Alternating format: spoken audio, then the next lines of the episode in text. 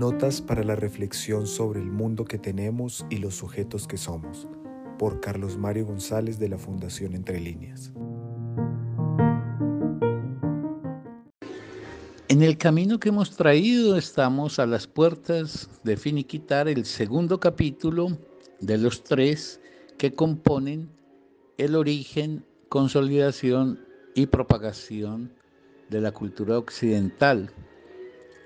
a la luz de ese eje decisivo de esta cultura que es la moral que la ha regido durante dos mil años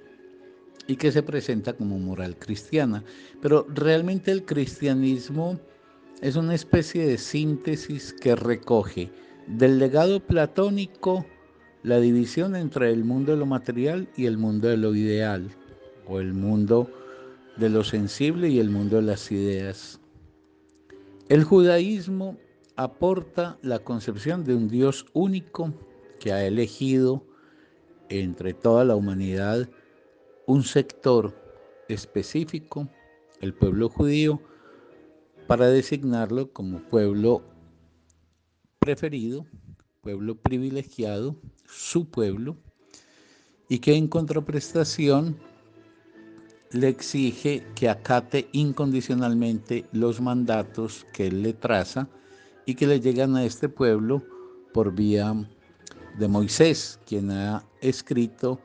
directamente lo que la palabra de Dios le ha trazado. Esa moral que traza el judaísmo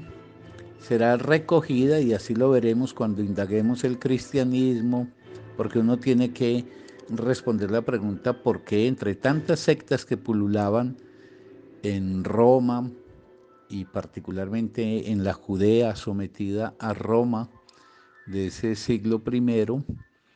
porque el cristianismo es la secta que logra triunfar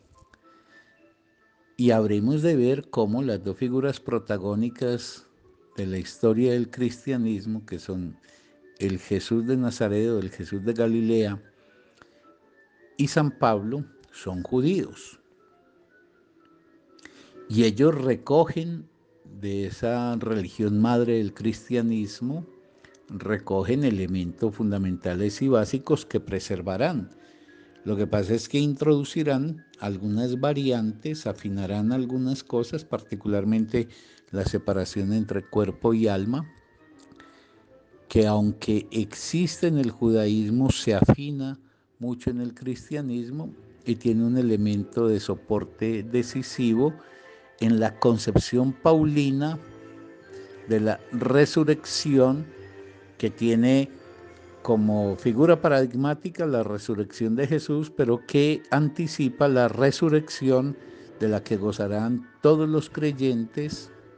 y en general toda la humanidad,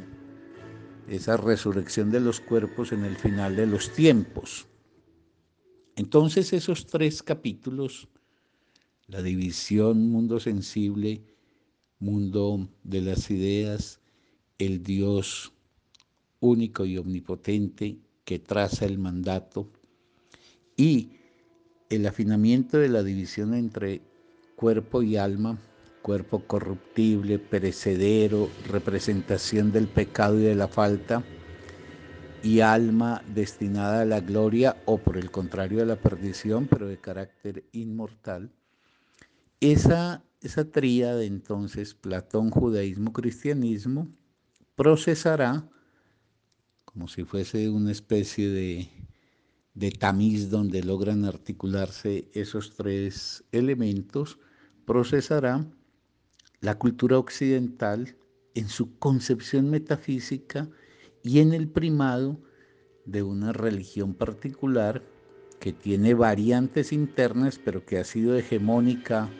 a lo largo de estos dos mil años, que es la religión cristiana. Pero esa religión no es solamente una doctrina, unos rituales, una escatología, sino que esa religión es una moral. Por eso es tan importante que rastreemos, así sea en forma muy general, los elementos que ya aporta la moral judía y en relación principalmente a estos tres frentes. Hay otros, pero yo quiero destacar tres frentes que son la forma en que piensa la sexualidad, la forma en que piensa el matrimonio y la forma en que piensa a la mujer, porque eso también lo recogerá el cristianismo.